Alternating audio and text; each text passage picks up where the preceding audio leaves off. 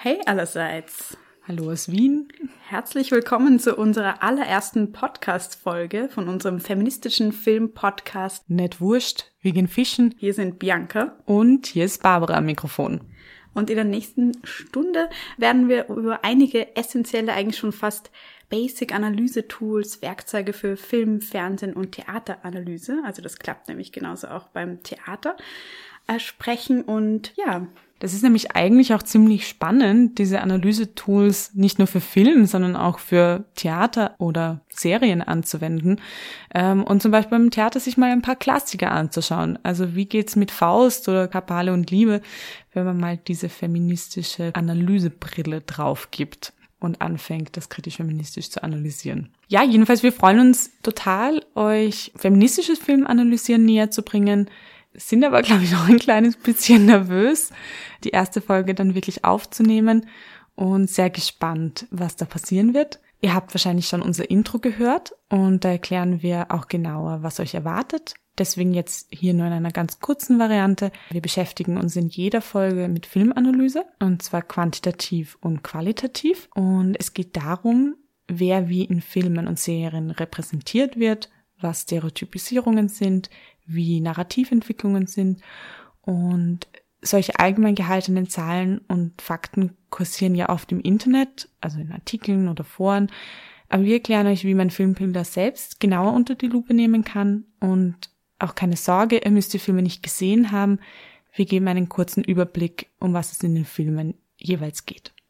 Und je mehr ihr dann unseren Podcast hört, desto mehr von diesen Tools und Analysestrategien werdet ihr dann auch selbst verwenden können und desto genauer und diverser werden eure eigenen Analysen, euer eigener Blick, wenn ihr dann einen Film oder eine Serie schaut, auch werden. Und ja, wir freuen uns auch immer über Kontaktaufnahme, Feedback, Kritik, Diskussionspunkte oder einfach nur ein, das hat mir gefallen. Und ja, in diesem Sinne viel Spaß mit der allerersten Folge von Nett Wurscht wegen Fischen, der Podcast fürs feministische Filmlesen von Bianca und Barbara.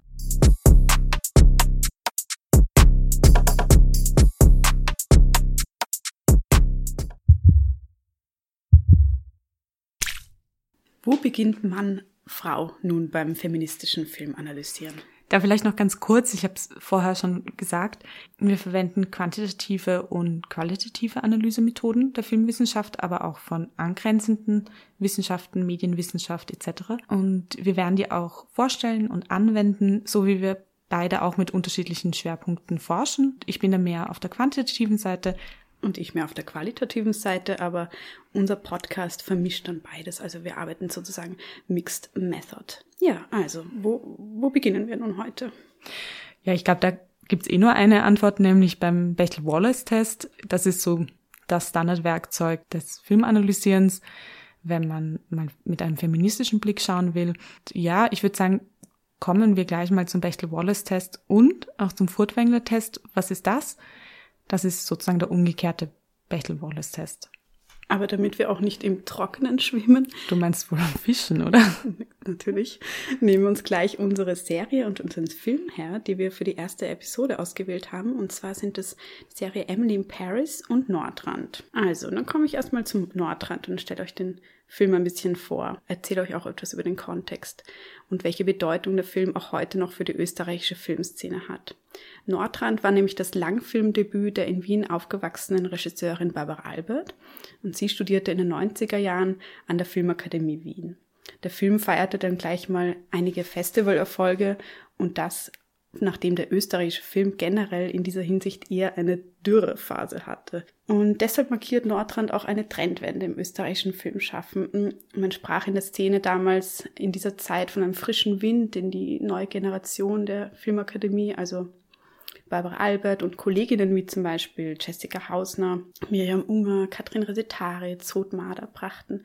Es waren aber auch zum Beispiel Antonin Svoboda dabei. Und im Gegensatz zu vorher waren nämlich auffallend viele weibliche Regisseurinnen aktiv und das ist vor allem für Österreich, also vor allem damals, eine Besonderheit. Denn zuvor hatten Regisseurinnen von der Filmakademie im Spielfilmbereich vor allem über die Landesgrenzen hinaus wenig Aufmerksamkeit erreicht. Also eher im Avantgarde- und Dokumentarfilmbereich gab es in den 80er Jahren einige Frauen, die aktiv und erfolgreich waren, zum Beispiel Kete Kino, Wally Export Ruth Beckermann oder auch Käthe Kratz, Karin Brandauer sind Namen. Und ja, kurz nach dem Erfolg mit Nordrand 1999 gründete Barbara Albert dann mit Filmakademie-Kolleginnen Jessica Hausner, Martin Schlacht und Antonin Svoboda die unabhängige Produktionsfirma Coop 99 und die besteht auch heute noch und hat sich beständig erweitert. Und Barbara Alberts letzter Film war 2017 der Historienfilm Licht. Nordrand kam heraus, als das politische Klima gerade zunehmend nach rechts rückte in Österreich. Also es gab die Koalition aus ÖVP und FPÖ ab 1999 und kam ja dann später auch nochmal. Auf jeden Fall zeigte Barbara Albert im Gegensatz Zug dazu ein kollegiales und positives Nebeneinander von Menschen verschiedener Herkünfte in ihrem Film. Und in den 90er Jahren mussten ja viele Menschen aus ihrer Heimat in Ex-Jugoslawien flüchten und suchten Zuflucht unter anderem in Wien, wo eben auch Nordrand spielt. Der Film dreht sich um die Schicksale verschiedener Figuren, also es sind WienerInnen und Personen aus Bosnien und Rumänien.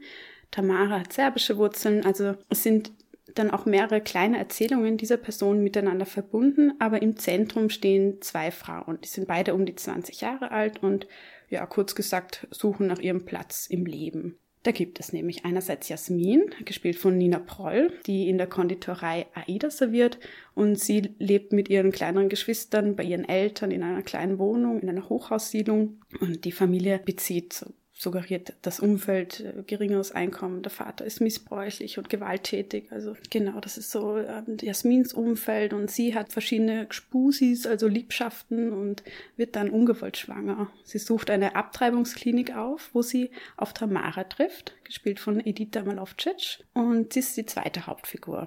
Und die beiden kennen sich noch aus Kindertagen und ihre Wege kreuzen sich in Nordrand. Tamara arbeitet als Krankenschwester und ihre serbische Familie ist in ihre Heimat zurückgekehrt. Ihr Bruder muss als Soldat kämpfen und sie wohnt nun alleine in Wien. Und sie hat auch verschiedene Liebschaften, hat auch eine Beziehung im Verlaufe der Handlung. Und vielleicht auch ganz spannend, nämlich weil wir auch von diesem Umfeld gesprochen haben. Das spielt alles in Floridsdorf. Das ist im Norden von Wien und ist eigentlich dann der Übergang ähm, nach Niederösterreich. Und für die, die Wien nicht kennen, da hört Wien sozusagen im Norden auf, der Nordrand. Mm, ja, dann würde ich doch sagen, wenden wir gleich einmal diese ersten Kurzverfahren an Nordrand an, bevor wir dann weitermachen mit Emily in Paris was ja eine relativ bekannte Mainstream-Netflix-Serie ist. Ganz kurz vorher noch zum Bechtel-Wallace-Test, was der eigentlich ist. Der wurde von Alison Bechtel 85 entwickelt. Und in ihrem Comic, also sie ist eine Cartoonzeichnerin und Autorin, und in ihrem Comic Dykes to Watch Out vor, vorgestellt. Es ist ein Schnellinstrument, ein Kurzverfahren zur Erhebung von Darstellung und Repräsentation von Gender im Film. Und er wurde dann sehr, sehr schnell bekannt. Auch angewendet dann für Film und Serien. Und ganz wichtig da ist, das Instrument ist, stellt einen minimalen Anspruch an Genderrepräsentation im Film. In Kombination mit Kurzverfahren, die wir auch noch in unserem Podcast vorstellen werden, kann er jedoch ein breites Spektrum von Darstellung und Repräsentation von Gender und Diversität herstellen und das auch analysieren. Aber was sind jetzt die konkreten Punkte, die der Test abdeckt? Im Prinzip geht es darum, gibt es in dem Film oder in der Serie, in dem audiovisuellen Medium zwei Frauen, die einen Namen haben? Gibt es zwei Frauen, die einen Namen haben und auch miteinander sprechen? Und gibt es zwei Frauen, die einen Namen haben und miteinander über etwas anderes als Männer und Beziehung mit diesen Männern sprechen? Das heißt, wenn wir das jetzt noch filmwissenschaftlich anschauen, um welche Dimensionen geht's da? Es geht um Repräsentation und in der Hinsicht um die Wichtigkeit der Figur, also hat die Figur einen Namen. Es geht um Dialog- und Sprechanteile, spricht diese Figur überhaupt? Und über welche Wichtigkeiten spricht sie. Und dann noch ganz wichtig, was sind Zielorientierungen und Stereotypisierungen der Figur. Also in der Hinsicht ist eine Frau auch über etwas anderes definiert als ihre Beziehung zu einem Mann oder mit einem Mann. Und da gibt es ein sehr interessantes zweites Verfahren dazu, nämlich den Furtwängler-Test. Der wurde von Elisabeth Brommer und Christine Linke 2017 entwickelt. Die sind beide an der Universität Rostock. Und die haben gesagt, es ist eigentlich ganz spannend, auch diesen Test umzudrehen und zu sagen, Gibt es zwei Männer, die einen Namen haben in einem Film? Gibt es zwei Männer, die einen Namen haben und miteinander sprechen? Und gibt es zwei Männer, die einen Namen haben, miteinander sprechen und über etwas anderes sprechen, als Frauen und die Beziehung mit und sozusagen in Beziehung zu Frauen stehen? Und das sind dieselben Dimensionen wie vorher, also wieder die Repräsentation, die Wichtigkeit der Figur, Dialog und Sprechanteil, Zielorientierung und Stereotypisierung der Figuren. Und warum ist das interessant? Ich glaube, wenn man generell auch anschauen soll, ist ein Film vielleicht nicht nur für Frauen stereotypisiert, sondern vielleicht auch für Männer. Das heißt, es macht wirklich immer Sinn, in verschiedenste Richtungen zu schauen. Und da auch ganz klar, es geht nicht nur um eine binäre Konstruktion, sondern es ist auch sehr interessant, das anzuwenden fürs dritte Geschlecht oder auch für Figuren, die trans definiert sind. Okay. Jetzt aber mal konkret in die Anwendung. Ja, Bianca, ich glaube, da machen wir mal wieder was gemeinsam. Für Nordrand. Also Bechteltest für Frauen. Ja, haben wir. Und zwar auch mit Namen, die kennen wir sogar schon. Genau, Jasmin und Tamara. Und sprechen Sie über etwas anderes als Männer oder die Beziehung zu Männern? Ja, da gibt's die gemeinsame Vergangenheit, Thema Abtreibung etc. Also ziemlich easy eigentlich. Und jetzt schauen wir uns aber nochmal Furtwängler an. Gibt es zwei Männer? Ja, gibt's auch. Und haben die auch einen Namen? Ja, zum Beispiel Senat und Valentin. Mhm. Und sprechen Sie auch über etwas anderes als Frauen? Ja, auch das tun sie. Da gibt's verschiedene kleine Versatzstücke. Und zu diesen Versatzstücken kommen wir dann auch noch genau. nachher. Also ich glaube, das war jetzt bei Nordrand relativ easy gewesen, bei unserem österreichischen Film. Ist ja auch schon fast ein österreichischer Mainstream-Film, oder? Könnte man ja schon als Klassiker bezeichnen. Das auf jeden Fall. Ja gut, dann kommen wir jetzt zu unserem echten Mainstream-Film oder in dem Fall besser eine Serie und zwar Emily in Paris. Ja, und wir schauen einfach mal, wie das bei Emily in Paris aussieht. Noch ein paar Infos zu Emily. Mm, da geht es im Grunde auch um eine junge Frau, die ihren Platz im Leben sucht und würde ich sagen, vielleicht für einen Mainstream-Film auch in eine herausfordernde Lebenssituation ist. Background-Infos zu Emily, also es gibt jetzt mal eine Staffel, die hat im Herbst 2020 auf Netflix Premiere gehabt. Die Serie begleitet die junge US-Amerikanerin Emily beim Arbeitsauslandsaufenthalt für die Luxus-Marketing-Firma Savoy in Paris. Sie selber kommt aus Chicago und das hat schon weltweit zu polarisierten Diskussionen geführt, vor allem ob diese Serie jetzt nun feministisch oder antifeministisch ist. Und überhaupt werden sehr, sehr viele unterschiedliche Begrifflichkeiten in dieser Serie erwähnt. Und deswegen war das für uns relativ klar, dass wir uns damit beschäftigen wollen. Die Serie wurde vom Sex and the City sowie Beverly Hills und Younger Autor und Regisseur und Produzenten Darren Star kreiert, auch produziert. Und es wird jetzt auch schon eine zweite Staffel gedreht. Mhm. Also wir werden noch mehr von Emily in Paris erfahren. Ja, wir haben uns das natürlich angeschaut, wie sehr viele auch von unseren Freunden und Freundinnen und fanden sie dann schon recht diskussionswürdig, weil, wie gesagt, viele unterschiedliche Konzepte, auch feministisch kritische, benutzt und angesprochen wurden. Und wir gesagt haben, ist das jetzt nur ein Label oder geht's vielleicht auch ein bisschen tiefer? Ja, also das ist eh schon, glaube ich, die Zusammenfassung, was uns daran interessiert hat. Die Netflix-Serie greift wiederholt feministische Diskurse bzw. Themen auf und versucht diese in Anlehnung an Fashion-Serien wie Sex and the City eben sehr leicht verdaulich zu machen und zu vermitteln. Und ich glaube, da sind wir uns beide ähnlich. Das ist jetzt an sich nicht schlecht. Also ich glaube, je mehr von diesen Begrifflichkeiten draußen sind und auch in den Mainstream gelangen, ist wirklich wichtig. Aber wir finden es halt wirklich wichtig, auch nochmal genauer reinzuschauen. Nämlich geht es um über eine Performativität und einfach weil es marketingtechnisch gerade sehr in ist und auch in einer kulturellen Logik gerade sehr vorhanden ist, mhm. geht es tiefer als da. Emily hat auch zuerst eine Beziehung in Chicago, vielleicht noch kurz zum Inhalt. Und ihr Freund macht aber mit ihr Schluss, weil er nicht mit ihr nach Europa kommen will und eine Fernbeziehung nicht führen möchte und hat dann verschiedenste Liebschaften, die wir in der Serie kennenlernen. Und das ist vielleicht auch ähnlich zu Tamara in Nordrand. Ihr Job ist ja sehr wichtig. Ähm, also es ist wirklich so zentral für ihr Selbstverständnis. Sie möchte auch sehr, sehr gut sein. Und sie hat auch Freundinnen, ähm, eine Französin ähm, und eine Amerikanerin mit chinesischen Wurzeln. Und ihre auch dezidiert nicht feministische Chefin erinnert dann doch an Figuren, wie zum Beispiel Redaktorin aus Der Teufel trägt Prada. Also wir sehen schon, da kommen ganz viele verschiedenste Anklänge hinein. Ja, genau. Und jetzt versuchen wir doch mal Emily in Paris auch mit diesen Tests zu kombinieren, von denen wir schon gehört haben und mal schauen, was uns dabei rauskommt. Also den Bechtel-Test, den wir zuerst kennengelernt haben. Erster Punkt, zwei Frauen. Die gibt's. Sie haben auch Namen. Auf jeden Fall. Und sprechen die über etwas anderes als über Männer. Ja, also Emily spricht ja auch noch mit ihren weiblichen Freundinnen über Paris, wie sie geht in Paris, aber auch sehr viel mit ihrer weiblichen Chefin über ihre Arbeit, über Performance in der Arbeit. Und das ist auf jeden Fall mein Pluspunkt, würde ich sagen. Genau, Arbeit ist auf jeden Fall immer Thema bei Emily. Und, und ja, dann schauen wir uns mal den Furtwängler-Test an. Auf MD angewendet gibt es zwei Männer. Ja, die gibt's. Haben die auch Namen? Ja, haben sie. Mhm. Und sprechen sie über etwas anderes als über Frauen? Mm, ja, das tun sie. Und wir werden uns ja ganz speziell die dritte Folge von der Serie anschauen. Und da ist es ganz interessant, da fällt mir spontan ein, da gibt's ja die Passage, wo ihre Dusche kaputt ist. Und dann kommt ein mm, Installateur und eben Gabrielle, ihr Nachbar von darunter, ist dann da und hilft ihr, weil Emily spricht nicht wirklich Französisch. Das ist ja interessant, weil das ist dann kompletter Französisch, der Dialog zwischen ihnen, und ist aber auch nicht untertitelt, obwohl sonst teilweise Französisch untertitelt wird. Im Grunde sprechen sie da über Croissants und Fußball und ähm, ja, comme français. genau. Also wir sehen schon, beide unsere Beispiele bestehen den Test locker. Und ja, ich meine, es gibt genug Beispiele, die den Test eben nicht bestehen. Also es ist überraschend, ähm, wenn man sich das anschaut, gerade in den Top-Listen, was für Filme hier unterwegs sind, die den Test nicht bestehen. Zum Beispiel Flucht der Karibik oder auch Moonlight, wenn man jetzt mehr Richtung Arthouse geht.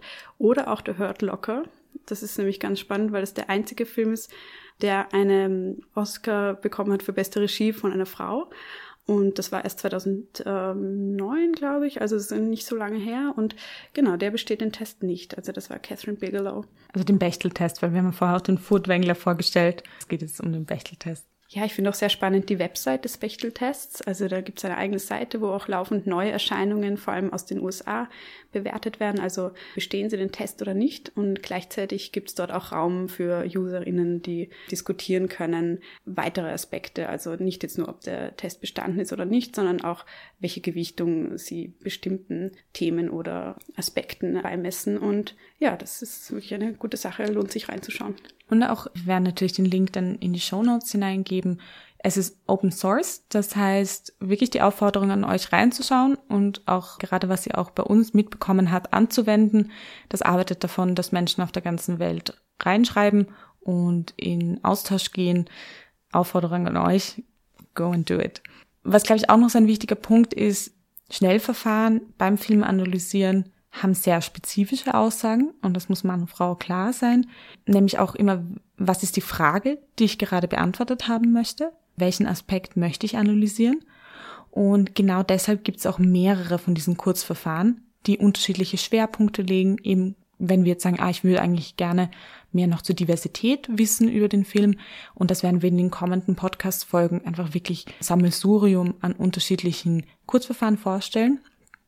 Und deswegen haben wir gesagt, für diese erste Folge wollen wir noch eine ziemlich coole Kombinationsmöglichkeit vorstellen, mhm. weil ich glaube, da haben wir auch so darüber gesprochen, es ist voll schön, wenn man ein paar Kurzverfahren einfach so in der Tasche schon hat und die sind ja wirklich sehr schnell und easy zum Anwenden und sagt, ah, jetzt könnte ich das mit dem machen und dann vielleicht auch noch die Marco Mori dazu und dann weiß ich schon einmal mehr. Und das heißt, was die Tests, die wir euch jetzt noch vorstellen wollen, ist eben der Marco Mori Test und äh, dann noch ein zusätzlicher Test, der uns beiden sehr am Herzen liegt. Ja, dann stelle ich mal den Marco Mori Test vor. Also der Test wurde nämlich 2013 entwickelt, gar nicht so lange her, äh, nachdem es zu Diskussionen kam über den Science-Fiction-Monsterfilm Pacific Rim von Guillermo del Toro.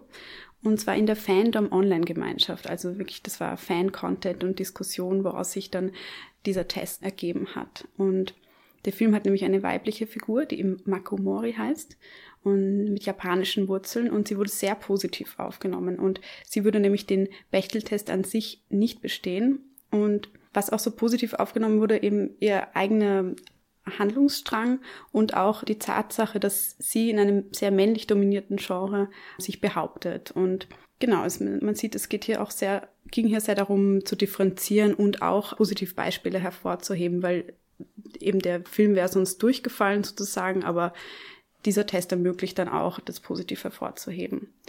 Ja, was sind die Punkte von dem Test? Also die gekodete Figur ist erstens weiblich oder inter oder trans zweitens hat ihren eigenen Handlungsbogen und drittens, der nicht den Handlungsbogen einer männlichen Figur unterstützt. Also wir sehen da, wir gehen eigentlich schon direkt in die Dramaturgie von einem Film hinein. Ja, dann versuchen wir das doch gleich mal auf Emily anzuwenden. Ich sag's euch, je öfter man das macht, desto mehr macht es Spaß. Kann richtig süchtig machen. Auf jeden Fall. Vor allem, weil es so gut schnell geht. Ja, check, check, check. Also haben wir eine weibliche Figur. Ja, wir haben sogar mehrere weibliche Figuren. Und hat die oder haben die ihren eigenen Handlungsbogen? Also bei Emily auf jeden Fall. Bei den Nebenfiguren wird schon ein bisschen haariger, muss ich sagen. Hm, Da muss man dann schon genauer hinschauen, oder? Aber der dritte Punkt, unterstützt diese den Handlungsbogen einer männlichen Figur oder nicht? Also bei Emily, die hat total ihren eigenen Handlungsbogen. Sie ist auch wirklich das Zentrum von dieser ganzen Serie. Das heißt, den Punkt bekommt Emily auf jeden Fall. Bei ihren zwei Freundinnen ist es doch. Also eigentlich ihre ähm, beste Freundin Clementine, die hat ja auch, die möchte ähm, das Unternehmen von ihren Eltern fördern und auch ihre andere beste Freundin möchte ja auch ähm, sozusagen ihr Leben sortieren. Also würde ich sagen, ja, Ja. eigentlich schon. Im Grunde sind sie dann immer natürlich alle auf Emily im Ende ausgerichtet, aber genau nicht jetzt auf eine männliche Figur speziell, würde ich sagen. Ja. Ja, schauen wir uns bei der Nordrand nochmal an. Ja, das schafft, das schafft den Makomori-Test mit Leichtigkeit, würde ich gleich mal sagen. Auf jeden Fall. gibt nämlich zwei weibliche Hauptrollen. Sie haben beide einen eigenen Handlungsbogen, Jasmin und Tamara, und beide unterstützen nicht den Handlungsbogen einer männlichen Figur. Also da geht es ja wirklich gezielt um sie beide und auch um ihr eigenes weiteren Lebensverlauf quasi, um ihre Schwangerschaftsabbrüche und wie sie damit umgehen. Also das steht klar im Zentrum. Ja, aber äh, wie schaut es denn jetzt mit den Männern aus? Also wenn wir das Ganze umdrehen, gibt es eigentlich sowas wie einen umgekehrten Makomori-Test? Davon, also wir haben relativ viel recherchiert für die Podcast-Folge und haben eigentlich nichts gefunden dazu und haben gesagt, wir wollen es trotzdem auf jeden Fall ausprobieren. Und im Prinzip wäre es dann so, die gekodete Figur ist erstens männlich, ihren eigenen Handlungsbogen und drittens, der eben nicht den Handlungsbogen einer weiblichen, einer Inter- oder Trans-Person unterstützt. Und ich weiß nicht, ist das jetzt unser Kurzverfahren? Also so der nicht Ja. wurscht, wir gehen Fischen-Test? Das klingt halt nicht so international. Ja, gut, das stimmt auch wieder. Dann nennen wir ihn jetzt einfach mal den Wolfram-Rauch-Test. Ja, Haben unser eigenes Kurzverfahren. Ja, warum nicht? Ja, dann schauen wir doch mal, wie oft wir den jetzt anwenden müssen, oder? Es wäre auf jeden Fall spannend, sich da die Top 10 Filme aus diversen Listen oder von 2020 mal zu nehmen und dann beide anzuwenden, also Makomori und Wolfram Rauchtest. Ich finde, das klingt eigentlich ziemlich spannend, welche Zahlen wir da rauskriegen würden. Auf jeden Fall. Probieren wir es gleich mal aus. Den Wolfram-Rauch-Test oder noch besser den nicht wurscht, wir gehen Fischen-Test für Emily in Paris. Und zwar männliche Figur. Die gibt's, also es gibt sogar mehrere männliche Figuren. Haben die eigene Handlungsbögen oder einer von diesen? Ja, haben sie schon, kleinere, aber dann kommen wir eben wieder zu diesem Punkt, ein Handlungsbogen, der nicht eine weibliche Figur unterstützt. Und diese männlichen Handlungsbogen, also von Gabrielle oder Antoine oder auch den Kollegen von Emily im Büro, die unterstützen eigentlich, würde ich sagen, immer Aspekte von Emilys Storyline, von ihrer Persönlichkeit, von dem, dass wir über andere Figuren mehr über sie erfahren. Zum Beispiel sind wir nur dann in Gabrielles Appartement, wenn Emily auch dort ist. Also es ist wirklich Emilys Universum. Ja, das ist schon spannend, gell? Ich meine, da merken wir, dass der Makomori-Test und der Wolfram-Rauch-Test, also wenn man die jetzt beide anwendet, auch noch mehr über die Komplexität von beiden Beziehungen, also gleichgeschlechtlichen Beziehungen im Film generell aussagen. Im Fall von Emily wissen wir jetzt noch mehr. Es geht hauptsächlich um Emily und also ihr Universum steht klar im Zentrum und die Komplexität von den männlichen Figuren könnte aber noch ausgearbeitet werden. Also da gibt es noch Luft nach oben. Dann haben wir natürlich noch Nordrand. Ähm, wie schaut's denn da mit dem Wolfram-Rauch-Test an? Da schaut's nämlich schon ein bisschen anders aus. Es gibt einige männliche Figuren, die sind aber vor allem auch Love Interest von Jasmin und von Tamara. Wobei ich aber schon sagen muss, die Dramaturgie von dem Film ist relativ komplex und in der Hinsicht dann so, dass alle männlichen Figuren auch eigene, wenn auch kleinere Handlungsbögen haben. Und alle Figuren sind auf ihrer eigenen Reise. Ich finde dieses Bild immer sehr schön. Begleite ich sie auf ihrer eigenen Reise oder kriege ich eigentlich nur diese Ausschnitte mit, wenn sie in die Reise einer anderen Person einsteigen? Und klar sind es kleine eigenen Reisen, die einer großen Reise von Tamara und Jasmin, um die sich einfach der Film doch hauptsächlich dreht, mitkommen, aber sie sind mit ihren Zielen und Handlungen nicht ausschließlich von Tamara und von Jasmin abhängig. Genau, zum Beispiel Valentin, also der macht eben sprichwörtlich eine Reise, weil sein Traum ist es, nach Amerika zu gehen. Und wir sehen dann auch, wie er am Ende des Films im Zug sitzt und wahrscheinlich nicht nach Amerika fährt, aber hat hier auf jeden Fall auch seine eigene Story losgelöst von ihr. Auch wenn die jetzt nicht dialogisch mitgeteilt ist, aber wir sehen das in, an den Handlungen. Und ja, das ist ein schönes Beispiel, so Nordrand, wie auch männliche Figuren komplex dargestellt werden können. Und zwar eben in dem Fall auch wirklich vor allem Nebenrollen. Mhm. Was ja tatsächlich, möchten wir gar nicht behaupten, aber das ist gar nicht so leicht, dass man das auch noch so ausbauen kann in einem Film, dass da eine eigene komplexe Persönlichkeit entsteht. Ja, leichter ist es, in, in Klischees zu verfallen oder Schablonen. Mhm. Ja, also da ganz wichtig, diese Analysetools sind zum Verwenden da, zum Weiterentwickeln, aber auch natürlich zum kritischen Hinterfragen und zum Adaptieren. Und ich glaube, was auch immer wichtig ist, ist, welche Filme möchte ich selber gerne sehen? Also welche Aspekte der Welt möchte ich auf der Leinwand sehen, die ich bis jetzt nicht oder nur selten sehe? Und dann dahingehend sofort die Frage, wie komme ich dorthin? Also was brauche ich, um kritisch zu reflektieren, um wirklich drauf zu kommen, wo diese Schwellen sind und dann mich selber weiterentwickeln zu können, ohne in unsere eigenen stereotypisierten Denkmuster zu verfallen. Ja, genau. Und wenn wir jetzt auch von wir oder ich sprechen, dann wollen wir da jetzt nicht die ganze Welt in eine Schublade stecken, sozusagen. Das wäre auch absurd und vereinfachend, gar nicht in unserem Sinne, sondern es geht darum, so einen kulturellen Erfahrungsraum und geprägte Wahrnehmungsformen auch zu formulieren. Also in unserem Fall wäre das eine westlich geprägte österreichische Rezeptionsgewohnheit. Österreich sage ich auch deshalb, weil vieles jetzt in Nordrhein zum Beispiel natürlich anders verstanden oder aufgenommen werden kann, wenn man bestimmte Kontexte kennt einfach. Ja, und auch in unserem Fall natürlich auch weiß und heterosexuell. Genau.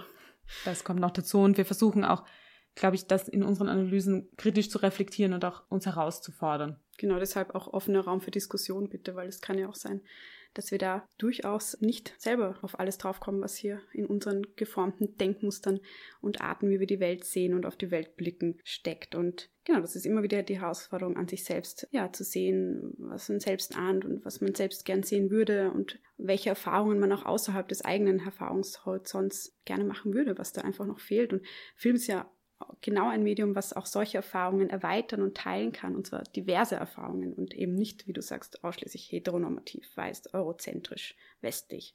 Auf jeden Fall. Und ich glaube, da geht es auch einfach sehr viel um Empathie. Also wenn ich bewegende Geschichten aus verschiedenen Sichtweisen miterlebe, bringe ich dafür emotional ein anderes Verständnis auf. Und auch deshalb braucht es verschiedene Stories, verschiedene Blickwinkel. Und ja, das sind einmal die ersten Gedanken und Tools. Sehr, sehr basic, um einfach mal zu beginnen, kritisch einen auch kritisch feministischen Blick auf Film zu werfen. Da nochmal ganz wichtig, es ist einfach eine Podcast-Folge, die, wir wollen sie unter einer Stunde oder in einer Stunde halten. Das heißt, wir können sowohl von Emily als auch von Nordrand bei weitem nicht eine komplette Filmanalyse machen. Also das ist auch gar nicht unser Ansinnen. Da gibt es auf jeden Fall Punkte, die wir einfach nicht aufgreifen können. Und trotzdem fänden wir es extrem schön, wenn eine Diskussion nicht nur mit den Tools, die wir vorgestellt haben, beginnen, sondern auch auf andere Aspekte von dem Film, die vielleicht für euch spannend sind oder die ihr unbedingt noch diskutieren wollt. Wir haben auch wirklich ein paar Dinge, glaube ich, sehr spannend gefunden und werden dann noch mal eine Podcast-Folge dazu machen. Mhm. Ja. Da auch ganz wichtig zur Erinnerung, ich sage die ganze Zeit, es ist ganz wichtig, aber es ist wirklich wichtig.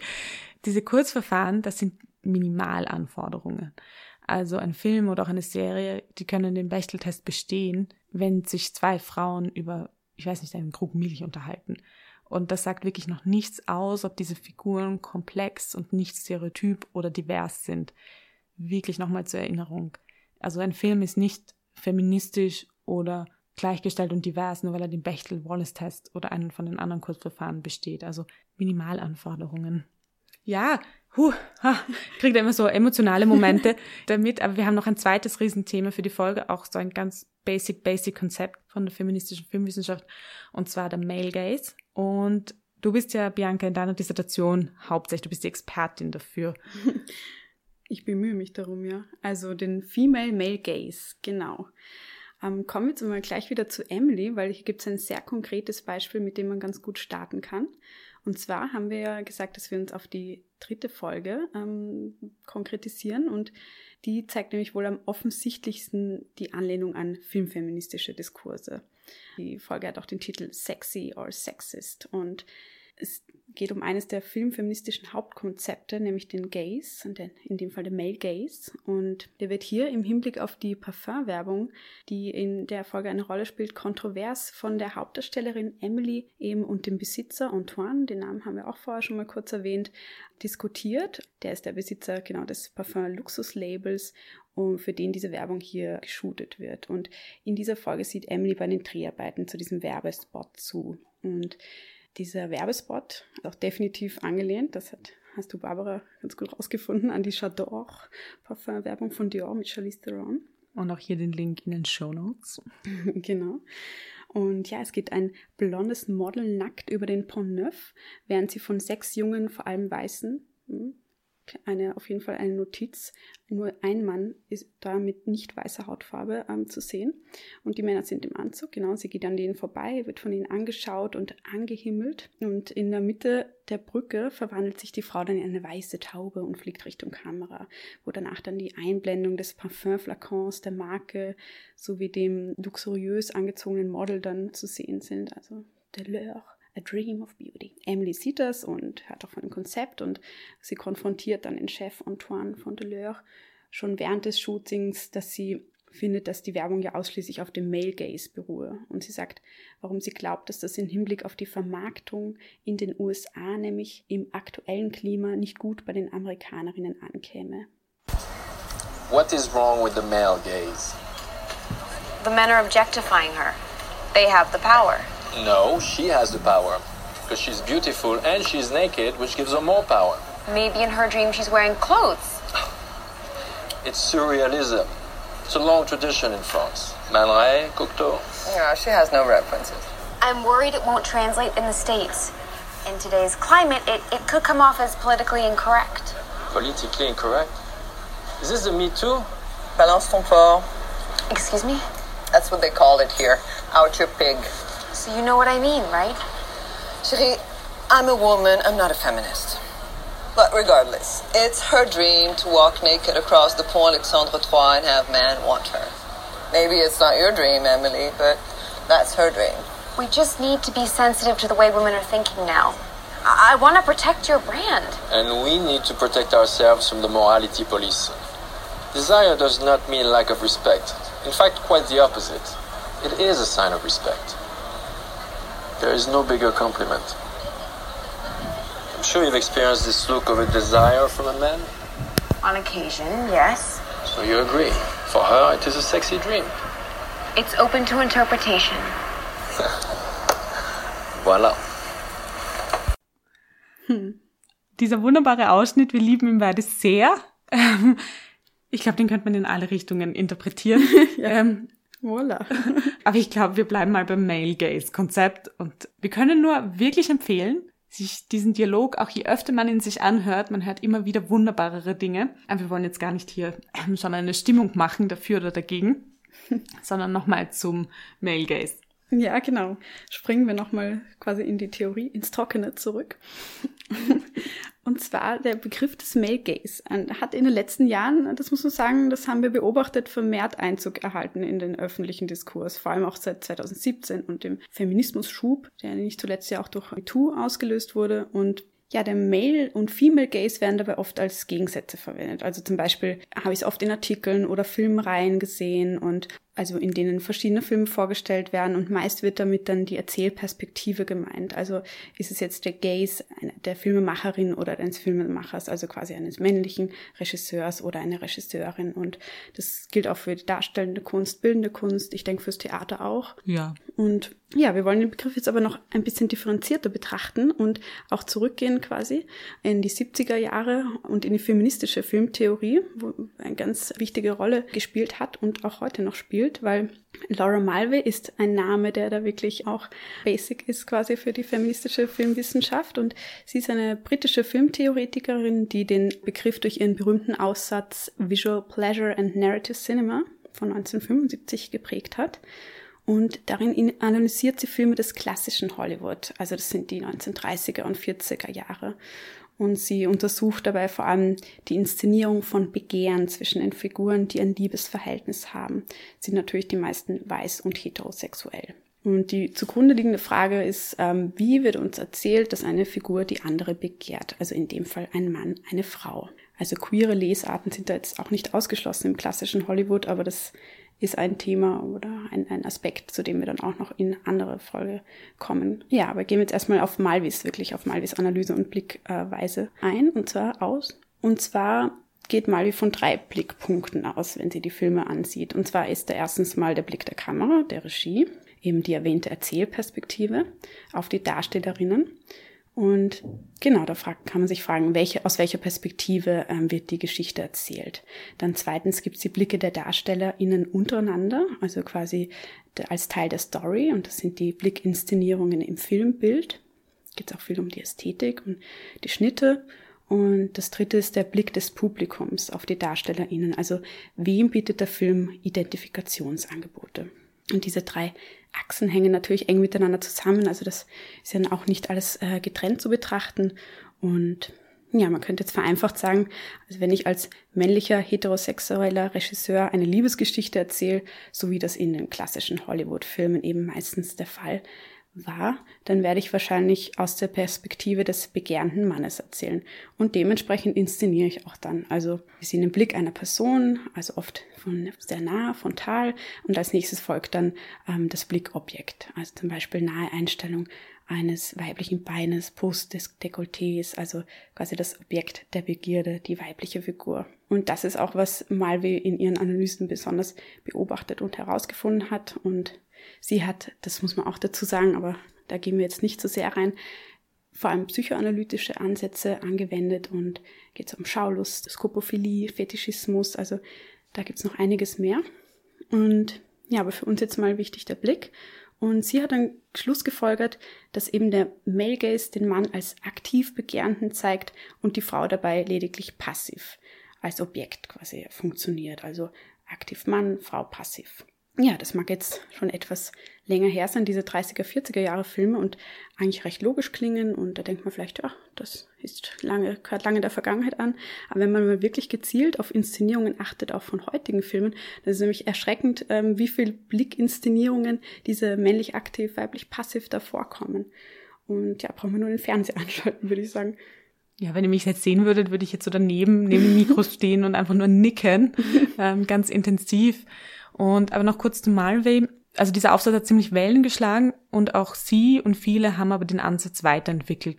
Und wir werden in den kommenden Episoden nach und nach diese Entwicklungen auch besprechen und aufgreifen. Ganz kurz nur, was war die hauptsächliche Kritik an ihrer Sichtweise? Ähm, war vor allem der Binarismus und natürlich, dass es sehr weiß geprägt war. Sie gesteht eigentlich den schwulen und lesbischen Begehren keine Existenz zu, also sie lässt sie komplett aus. Und wir sehen hier natürlich sehr stark diesen weißen heterosexuellen Feminismus. Und der gibt sich als universal aus, vergisst aber einmal Identitäten und Geschichten und Gases, die es auch noch gibt. Und ich glaube, Bianca, du beschäftigst dich ja auch da in deinem, in deiner Dissertation noch mal viel mehr, auch was es noch für, auch vielleicht einen queeren Gaze, den es ja. gibt. Ja, ja, da gibt es einige Ideen und Weiterentwicklungen, Sichtweisen. Ich stehe hier auch nickend. Ja. Also ich glaube, jedes zu sagen, einfach nur Male und Female Gaze zu sagen, simplifiziert einfach eine Riesendiskussion. Positiv ist aber natürlich daran, dass je häufiger Female Gaze als Begriff verwendet wird, auch hilft natürlich die Sichtbarkeit von weiblichen Regisseurinnen zu erhöhen. Keine Frage. Gleichzeitig sind nicht alle Filme aus der Perspektive eines Mannes sofort zu verwerfen oder zu sagen, ah, das ist eh nur Male Gaze. Genauso wie natürlich jeder, also ein Film von einer weiblichen Regisseurin auch nicht automatisch einen Female Gaze hat. Also wir gehen da wirklich davon aus, dass er nochmal tiefer gehen muss in den Film hinein. Siehe Catherine Bigelow, The Hurt Locker. Absolut. Trotzdem müssen wir einfach sagen, dass dieser Male Gaze in dieser Perspektive viel, viel häufiger auftritt und so ganz aktiv einfach unsere Vorstellungen von Liebe, von Begehren, auch von Leben definiert. Und Doing Gender, glaube ich, ist da eher so ein Riesenbegriff. Das entsteht nicht einfach so, sondern genau diese Entscheidungen, die in Medien während dem Film getroffen werden. Wer blickt auf wen? Mit welcher Form? Was wird als Norm gezeichnet oder nicht als Norm gezeichnet? Genau das sind diese Aspekte, die uns erzählen, ah, du musst dich als Frau oder jemand, der sich als Frau definiert, so oder so verhalten und dasselbe auch für Männer. Und in dem Fall natürlich auch, wenn dein Begehren, wenn du dich nicht als Mann oder als Frau definierst oder auch nicht als heterosexuell definierst, dann fällst du da einfach durch. Also dann gibt's das einfach nicht. Genau, dann gibt's keine ähm, Stories für dich. Also keine Sehgewohnheiten, sagen wir jetzt mal so, da sind wir wieder bei den, bei den eigenen Sehgewohnheiten und Angeboten. Ne? Ja, und wir sind da auch so im Diskurs und sagen, das ist alles sozial ausverhandelt. Also das, was als Norm festgeschrieben ist, das ist nicht naturgegeben, sondern das ist ein konstanter Aushandlungsprozess.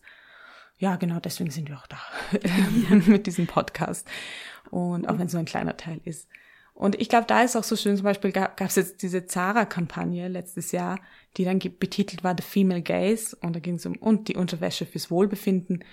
Und wenn man sich ähm, die Bilder der Kampagne anschaut, dann kann man einerseits dieses Wohlbefinden hinterfragen und es wird deutlich, dass diese Bilder genauso sind wie sonst. Also es sind einfach sehr, sehr schlanke Frauen in Spitzenunterwäsche, sexy Blick haben oder so ein bisschen auch ähm, gar nicht in die Kamera schauen und ist von einer weiblichen Fotografin fotografiert, also vielleicht mal wenigstens das. Ja. Ähm, aber natürlich ist dann die Frage, was, was ist das jetzt, was ist dran am Female Gaze? Wie würde dann die Male Gaze Kollektion anschauen? Also wären das dann nur Tangas und Push-Ups? Also auch jetzt sehr stereotypisiert gesprochen. Hätte ähm, mal nachfragen dort, ja. Ja, und ich glaube, das war auch das, was uns an Emily so interessiert hat. Also es ist jetzt einfach ein Label, das sich im ähm, aktuellen kulturellen Klima, wie Emily so schön sagt, einfach gut verkauft, weil es einem feministischen Zeitgeist entspricht, aber eigentlich ist es nur eine Folie. Und äh, das ist dann eine postfeministische Praxis par excellence. Und das wollten wir eigentlich noch in diese Folge packen, aber das schaffen wir einfach nicht. Postfeminismus kommt dann ganz klar in der nächsten Podcast-Folge. Genau.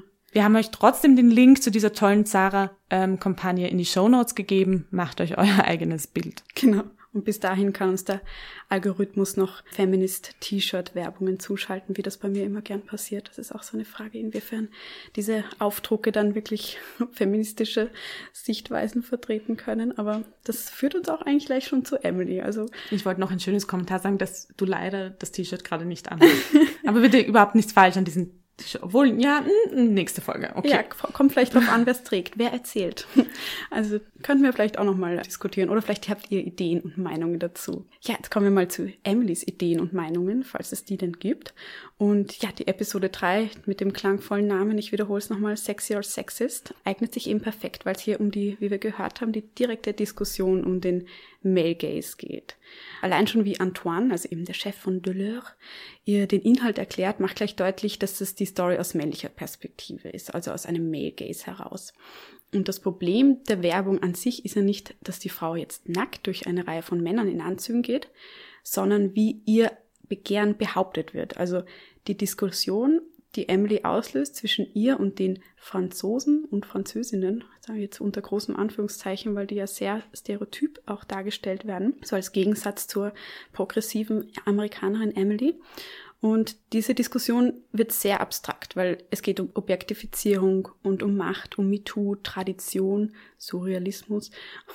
Aber eben, es geht nicht in die Tiefe. Also das sind lauter so Schlagworte. Und es wird so auch nicht wirklich fassbar, was jetzt eigentlich das Problem ist, wenn man jetzt die Folge nur auch einmal anschaut.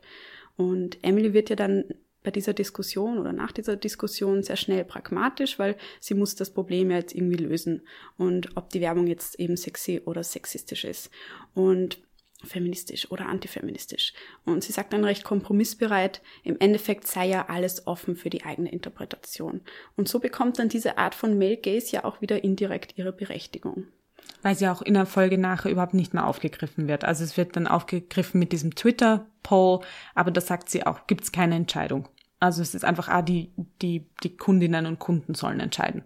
Genau, irgendwie das Hauptsache Aufmerksamkeit ähm, gelangt auf die Werbung. Das ist eigentlich so Win-Win. Absolut guter Punkt. Es geht um Aufmerksamkeit. Mhm. Ja, weil ähm, was dann Antoine, der Chef von Deleur, antwortet, ist genau das Problem auch, was die Darstellung von Begehren in den Medien meistens mit sich bringt, unserer Ansicht nach. Weil es geht darum, dass dass genau der Traum der Frau sei, begehrt zu werden. Er sagt ja, there's no bigger compliment for a woman than being desired by a man. Jetzt habe ich aber schon einen französischen Akzent. oh, excuse-moi. Ja, also der Traum der Frau wird wieder als passiv beschrieben. Also das Begehren der Frau hat kein eigenes Objekt und, sondern sie möchte ja Objekt sein und ihr eigenes Begehren fehlt. Und genau das ist halt das Problem, dieses Ungleichgewicht und nicht die Nacktheit an sich. Weil das weibliche Begehren kriegt keine eigene Stimme. Und dann ist quasi äh, das Fazit, wenn sie sich das Parfum drauf tut, dann wird sie von den Männern begehrt, das ist ihr Traum. Und so weit kommt aber Emily ja gar nicht in ihrer Argumentation. Sie sagt dann nur, es ist aber der Male Gaze. Und damit hat sie zwar recht, aber es wird ja nicht wirklich fassbar, was ihr Problem damit ist. Und okay, eine nackte Frau wird begehrt, aber was steckt da dahinter? Und ihr Einwand wird ja dann, wie wir sehen, recht schnell entkräftet und so kann man eigentlich auch die Diskussion schnell vergessen. Ja, und damit bezieht natürlich die Serie ja auch nicht wirklich eine Position. Und das ist der Kern, der dieser Folge fehlt. Ähm, und das ist so ein bisschen wie Diversitätschecklisten, auch jetzt per se überhaupt nicht falsch, die sind gute Policy-Maßnahme, aber es wird etwas angesprochen, was einfach gerade gut dem Geist der Zeit entspricht.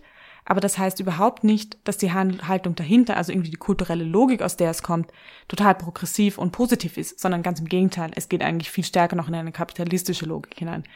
Einer der ersten Punkte von Emily ist auf die Kritik, die von Antoine und dann auch von Sylvie kommt, ist, sie möchte die Marke beschützen. Und sie will sie vor der Kritik beschützen und der Art und Weise, wie Frauen in den USA momentan denken. Schön wäre es, wenn alle Frauen in den USA so denken momentan, ja. Und es gibt natürlich auch nur die USA, die so denken. Mhm. Das heißt, Emily vertritt sich als Feministin nicht selber. Und sie divergiert die Argumentation sofort auf eine Marktlogik und die Unmöglichkeit, dass man ein Produkt so gut verkaufen könnte. Also es geht Emily im Grunde vielleicht gar nicht so sehr um die feministische Perspektive und den Aspekt und um den Aspekt, dass es durchaus andere Ziele einer Frau gibt, als von einem Mann begehrt zu werden. Vielleicht geht es Emily nur darum, dass diese Argumentationslinie gerade einfach nicht zeitgemäß ist und somit nicht gut vermarktbar ist. Und das ist ein Riesenpunkt und wie gesagt, das kommt dann in dem Podcast-Folge über Postfeminismus noch einmal dazu. Mm, genau, kommen wir zum kleinen Fazit quasi, wie es bei Emily, der Male Gaze bei Emily. Also das zeigt, dass der Begriffskomplex im Mainstream angekommen ist. Also wenn es sogar bei Emily in Paris, einer wirklich sehr publikumsstarken Serie, ähm, so einen großen Raum einnimmt. Und ja, die, die Erklärung eben bleibt leider sehr auf der Oberfläche, auch wenn ansatzweise gut, dass das aufgenommen wird, das Thema an sich. Aber ich muss sagen, also wenn ich das jetzt in meinen vorfeministischen Zeiten, die es durchaus gab, gesehen hätte, dann hätte ich wohl mit Emilys Beschwerde jetzt nicht so viel anfangen können, sage ich mal. Also, weil die Schlüsselfrage ist ja echt, wen oder was begehrt die Frau und oder was wäre was wäre der Male Gaze in diesem Fall? Also wie wäre die Werbung für ein Männerparfum gedreht worden? Also solche Fragen sind echt ähm, super auch, um, um ja tiefer reinzugehen und zu überlegen, ähm, wie wäre das andersherum ähm, gibt, wäre es gerne genauso? Also wo beginnt hier die Gleichberechtigung? So, jetzt ging es mehr theoretisch um den Gaze quasi oder um den Begriff an sich, wie er bei Emily in Paris verwendet wurde. Und jetzt setzen wir uns aber noch ein bisschen direkter mit der Erzählperspektive selbst auseinander, also dem praktischen Gaze, wenn man so will, bei Emily. Also die Erzählperspektive, so einfach gesagt, kann man mal sagen, ist eine männliche. Darren Starr ist ja verantwortlich für Regie und Konzept. Und sehr auffällig aber, was immer ein ganz ähm, interessanter Aspekt ist, wenn man sich das genauer anschaut, ist die äußere Inszenierung der Figuren. Also sie sind allesamt, nämlich allen voran Emily, immer perfekt hergerichtet und ihre Garderobe ist sehr ausgewählt, Haare perfekt, immer geschminkt. Auch direkt nach dem Aufwachen sieht Emily aus, als hätte sie die ganze Nacht nur vom Spiegel verbracht. Also das ist ja so der Klassiker und auch sehr auffällig schon am Anfang, als, als Emily joggen ist, da sieht sie auch ähm, super perfekt aus. Es hat hautenge Leggings, bauchfreies Top und auch ihre Pose während des Videotelefonats mit ihrer Chefin ist sehr aufgesetzt, also irgendwie so nach hinten gelehnt, Beine übergeschlagen, Bauch eingezogen. Und ist ja jetzt an sich nichts Schlechtes oder nicht negativ zu bewerten ist, aber wenn es da keine Gegenpunkte gibt, zum Beispiel sehen wir Emily eigentlich nie mal herumlungern oder sich gehen lassen, dann es, schaut die Sache schon anders aus, weil dürfen wir nie vergessen, dass das immer auch ja, Beispiele sind und Orientierungen fürs Publikum, Role Models, ja, und Emily ist einfach immer perfekt und immer schlank und ja, das ein, ein, ein sehr lustiges Beispiel ist auch äh, das Screenshot, der auf Twitter kursiert ist über die Hauptfigur im Damen Gambit, wie sie, wenn es ihr schlecht geht, am Sofa sitzt und also quasi ihren Tiefpunkt erlebt und der könnte auch nicht besser aussehen, äußerlich gesehen. Ja, ging es uns, glaube ich, vielleicht allen bei Corona-Lockdown mal anders. Ja. Aber wir sind natürlich auch nicht eine Hollywood- oder ein Netflix-Film. Und da finde ich auch immer, das ist ja vielleicht normal dort, also das ist so der Look, dass sie immer perfekt gestyle, ges, gestylt, gestylt sind. Gestaltet ist nicht wurscht. Also ich glaube, das ist ja irgendwie auch okay. Dann es ist ein Hollywood-Film, es ist ein Netflix-Film, dass sie, das gehört, glaube ich, auch zu dieser Logik dazu, dass sie immer perfekt gestylt sind. Aber ich finde schon eben diesen Punkt, den du gesagt hast, so wichtig. Man muss sich schon Mann und Frau vor allem vor Augen führen, wie solche Inszenierungen auf Lebensrealitäten wirken und auf Körperbilder wirken. Und wenn ich im Film immer sehe, dass Frauen nach dem Aufwachen perfekt aussehen und auch nur die Frauen, die dünn sind, die Liebe ihres Lebens finden, ja, das hat schon einen Einfluss auf mein Weltbild und wie ich mich selber bewerte und was ich als Norm wahrnehme. Und interessant finde ich auch, also Emilys Kleider waren, glaube ich, Diskussionspunkt Nummer mhm. eins in den Reviews und Reaktionen. Klar, auch auf Reaktionen, weil einfach Sex and the City so die Fashion-Serie war. Und das war dann auch plötzlich so vielen wirklich ein Dorn im Auge. Also sie waren wirklich teilweise, waren die Diskussionen so empört über das, was Emily anhat und fanden das einfach nicht schön, was sie trägt. Und das ist dann doch auch ein bisschen absurd, weil da passieren noch ganz, ganz viele andere mhm. Dinge in dieser Serie, die finde ich eigentlich noch viel diskussionswürdiger wären. Und das wird auch von der Publikumsseite dann so, dass das so extrem besprochen wurde, ist schon noch typisch für eine Serie, ähm, wo eine Frau die Hauptrolle hat. Und ja, eben wie gesagt, klar, Sex and the City Outfits ist klar, aber ja, ja. gibt auch andere Themen. Genau, ich meine, anderen Diskussionspunkt gab ja auch, ne? Die Klischees über die Franzosen, Französinnen. Das ist ja auch so ein Punkt, ja, ich meine, da könnten wir auch über ganz viele andere Punkte extrem lange sprechen, aber wir wollten ja eigentlich beim Female und Male Gaze bleiben und von dem her widmen wir uns doch nochmal Nordrand. Genau, das ist nämlich ein ganz gutes Gegenbeispiel für diese äußere Inszenierung, wenn wir gleich dabei bleiben der Figuren. Also okay, die Handlung spielt im Winter, da ist es auch nochmal andere Bedingungen quasi, weil es gibt viele Szenen, die draußen spielen und sie haben auch oft, also die beiden Hauptdarstellerinnen Jacken an und aber sind beide sehr unterschiedlich auch, also haben weite Kleidung, enge Kleidung. Jasmin und Tamara haben auch ihre Arbeitsuniform, sozusagen Arbeitsoutfits. Jasmin hat dann auch, das ist wirklich eine schöne, ein schöner Aspekt, finde ich, ähm, später, wenn sie ähm, den Bosnier Senat kennenlernt, ähm, hat sie eine grüne Bomberjacke an. Und als sie ihn dann zum zweiten Mal sieht, dann trägt er auch nämlich eine solche Jacke. Also schaut fast ident aus und er zeigt sie ja so ganz ähm, froh und stolz. Und ich finde, das ist so ein total schöner Moment, weil es gilt so, so ein verbindender Moment zwischen den beiden, wo sie die gleiche Jacke haben. Und da muss nämlich kein Gegensatz hergestellt werden. Also es geht hier nicht um diese Dichotomie und weiblich-männlich, sondern sie haben beide die gleiche Jacke. Und das finde ich ist ganz schön so, um so Geschlechter, Klischees und Rollen aufzubrechen. Also diese Kleinigkeiten. Und genau sowas spricht finde ich auch für eine, eine weibliche Perspektive. Also es zeigt ein Bild von Frauen, das näher an der Realität ist und nicht idealisiert im Sinne von sexualisiert, eben, dass jetzt auch verschiedene weite Kleidungsstücke etc. anhaben. Und genau, es sind nicht klischeebehaftet für ein männliches äh, Begehren, die weiblichen Figuren inszeniert. Und ich finde auch, auch ein wichtiger Punkt ist die diffizile Erzählung der Abtreibung das macht auch die weibliche Perspektive deutlich. Und da könnten wir jetzt auch noch genauer drauf eingehen. Aber wen das interessiert, also die Inszenierung von Abtreibung, dann sollte mal bei Abortion TV vorbeischauen. Gehen wir auch in die Show Notes. Das ist von Franzis Kabisch, eine Seite, also Website und Instagram. Und die beschäftigt, Instagram, die beschäftigt sich nämlich damit, wie Abtreibungen inszeniert werden in Filmen und Serien, denke ich auch. Und ist wirklich sehr spannend und inspirierend. Ich glaube, Nordrand kommt da auch vor. Ja, ich, also, glaube ich, war jetzt sogar vorgestern auf ihrer Seite oben. Ah, ja, schon. So, jetzt kommen wir auch schon so ein bisschen Richtung Ende, aber davor noch wirklich beispielhaft ein sehr, sehr schönes Beispiel für Blickinszenierungen und Perspektive in einer Sexszene. In Nordrand gibt's die Szene, wo Jasmin mit Wolf einen Quickie im Stinghaus hat und Jasmin ist so ans Treppengeländer gelehnt und das Gesicht ist weggedreht von Wolfi, der steht hinter ihr und die Kamera ist aber wirklich die ganze Zeit auf Jasmins Gesicht und von Wolfi sehen wir nur dass er sehr beschäftigt ist. Und sprich, unser Blick auf Jasmin ist kein lustvoller POV also von Wolfi, ja. genau, Point of View von Wolfi oder der Kamera auf sie. Ihr Gesicht wird hier nicht zum Anschauungsobjekt, sondern auch zum Stimmungsparometer, zum Empathiegenerator. Und es geht auch wirklich um ihr Empfinden während dieses Sexualverkehrs. Weil erst hat sie Spaß und lacht und kichert so ein bisschen, das regt, dann regt er sich über ihr Kudern, also kichern auf Österreichisch auf. Und dann schaut sie ernst und das, und ist auch besorgt und sagt dann eben, passt du eh auf. Und das ist so eine Mikroerzählung und das, Ja. Er Ja. sagt nur so, ja, ja, ja, so halt. Passt eh auf, ja, ja. hat er dann nicht. Ähm, und diese Mikroerzählung macht, glaube ich, für uns beides so einen Punkt vom Female Gaze aus.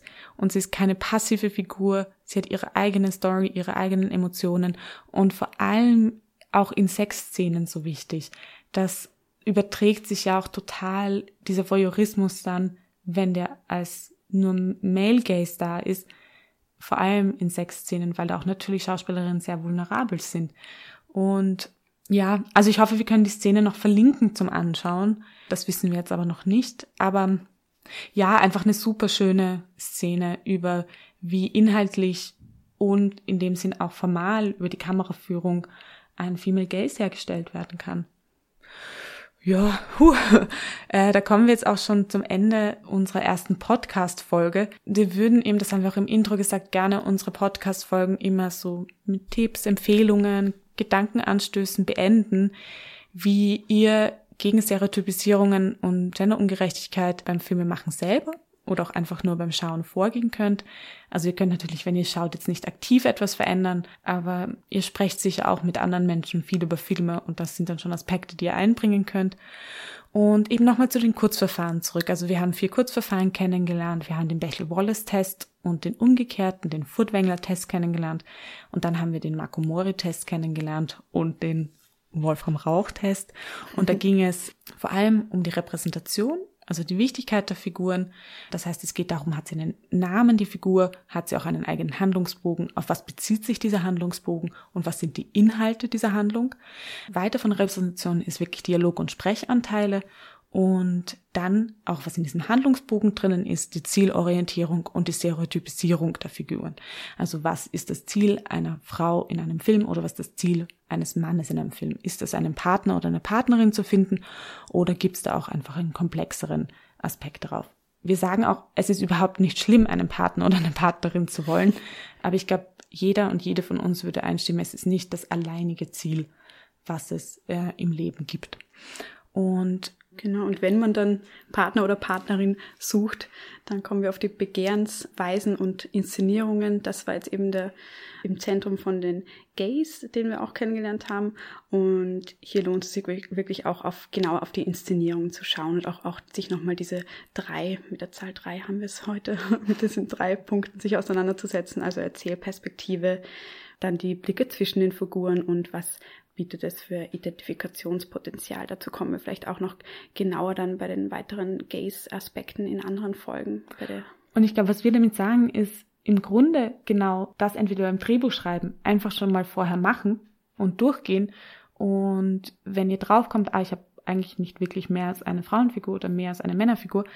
Und wir sprechen jetzt noch nicht über Intertrans-Figuren. Das ist wirklich nochmal ein anderes Thema. ethnische Diversität. Genau, also Diversität haben wir jetzt in der Folge noch nicht aufnehmen können, aber wirklich intersektional ist auch so eine Sache, immer intersektional denken. Dann gibt es etwas, das jetzt Stacey Smith an der USC Annenberg ähm, Just Add Five genannt. Und das muss vielleicht auch gar nicht nur also Five sein, sondern es kann vielleicht schon zwei sein. Das heißt, eine männliche Figur tatsächlich einfach in eine weibliche umwandeln. Und ja, voll easy ist es wirklich teilweise nur den Namen zu ändern. Das funktioniert in den meisten Fällen. Über Stereotypisierungen und Tropen gibt's auch nochmal eine eigene Podcast-Folge. Das ist auch nochmal ein riesen, riesen Thema. Und ja, Ja, ich glaube, Folge 1, Ende. ja, wow. Ich glaube, ich habe jetzt so auch das Bedürfnis zu sagen, ja, es gibt immer noch viel mehr. Es ist jetzt mal die erste Folge, es wird wachsen. Es hat voll viel Spaß gemacht. Ja, wir hoffen euch auch natürlich und eben deswegen, äh, wir lechzen nach Feedback und sind gespannt, was wir auch vielleicht noch diskutieren und aufnehmen können und ja, alles sehr wichtig und ja, Ja. dranbleiben. Absolut. Und ich glaube auch Freude daran haben. Also es ist überhaupt kein Muss und es ist überhaupt kein Zwang. Ich glaube, es bereichert das Leben einfach sehr. Ja. Gutes Schlusswort, glaube Ja, ich. genau. Und hat Suchtfaktor. Ja, ich würde jetzt mal einfach sagen, Bussi Baba aus Wien. Ja, genau. Vierteich und Fischen gehen nicht vergessen. Eisfischen gerade, oder? bitte vegetarisch.